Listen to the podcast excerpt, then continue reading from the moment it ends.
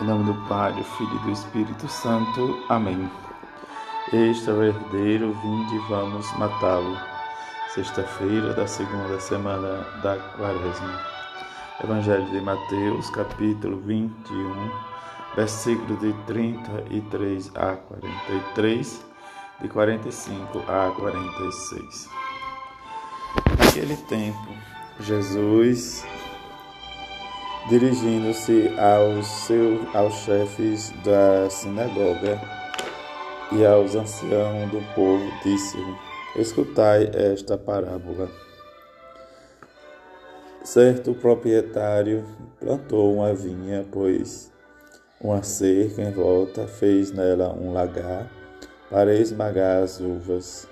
Construiu uma torre de guarda, depois arrendou-a a vinhateiros e viajou para o estrangeiro.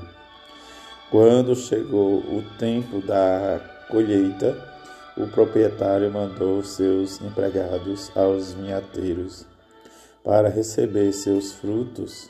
Os vinhateiros, porém, agarraram os empregados, espancaram a um, mataram a outro e ao terceiro apedrejaram.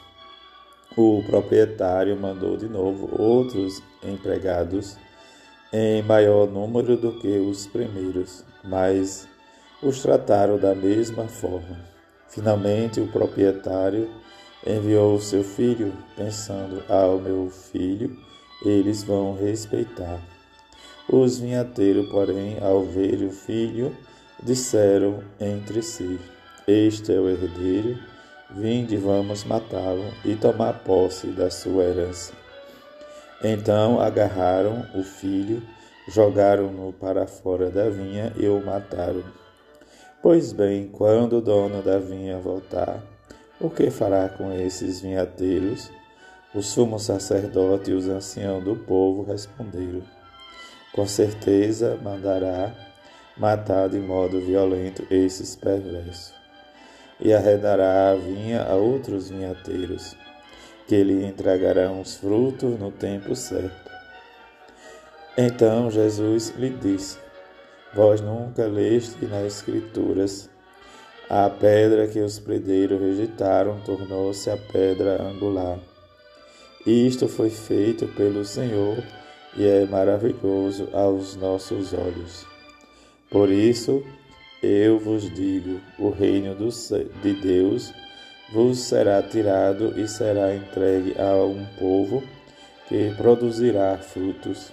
O sumo sacerdote e os fariseus ouviram as parábolas de Jesus e compreenderam que estava falando deles. Procuraram prendê-lo, mas ficaram com medo das multidões, pois elas consideravam Jesus um profeta. Palavra da salvação. Glória a vós, Senhor. Nesta primeira sexta-feira do mês de março, em que a intenção do Santo Padre para este mês, para o apostolado da oração, pelos novos mártires, rezemos para que aqueles que em várias partes do mundo arriscam as suas vidas pelo Evangelho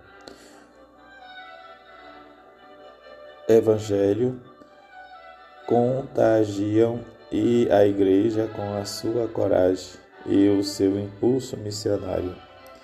Diante desta intenção do Santo Padre, que nós possamos rezar pelas necessidades da Igreja e colocar realmente o que o Senhor nos pede, o nosso sacrifício, o nosso jejum, as nossas alegrias, a nossa vida.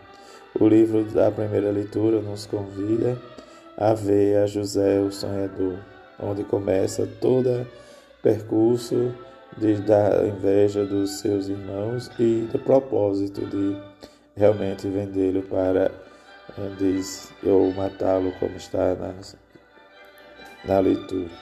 Mas diante da força de Deus e da escolha de Deus do seu propósito, é como nós escutamos do Evangelho os vinhateiros, diante da circunstância de não aceitar mais diante da proposta de Jesus em que ele se declara filho do homem, filho de Deus rejeitado acima de tudo, mas ele se coloca a pedra angular, Messias o esperado. E nós, igreja que somos, em que nós possamos participar da nossa missão de anúncio, de produzir fruto para o reino de Deus, de anunciar, viver a imagem e semelhança de Deus e compartilhar, como o próprio Jesus nos diz na parábola, a circunstância em que a rejeição pelo herdeiro, em que ele se coloca mais diante né, do desafio e do crescimento em que nós precisamos viver o nosso vigor missionário nesse tempo de conversão, de oração e de jejum.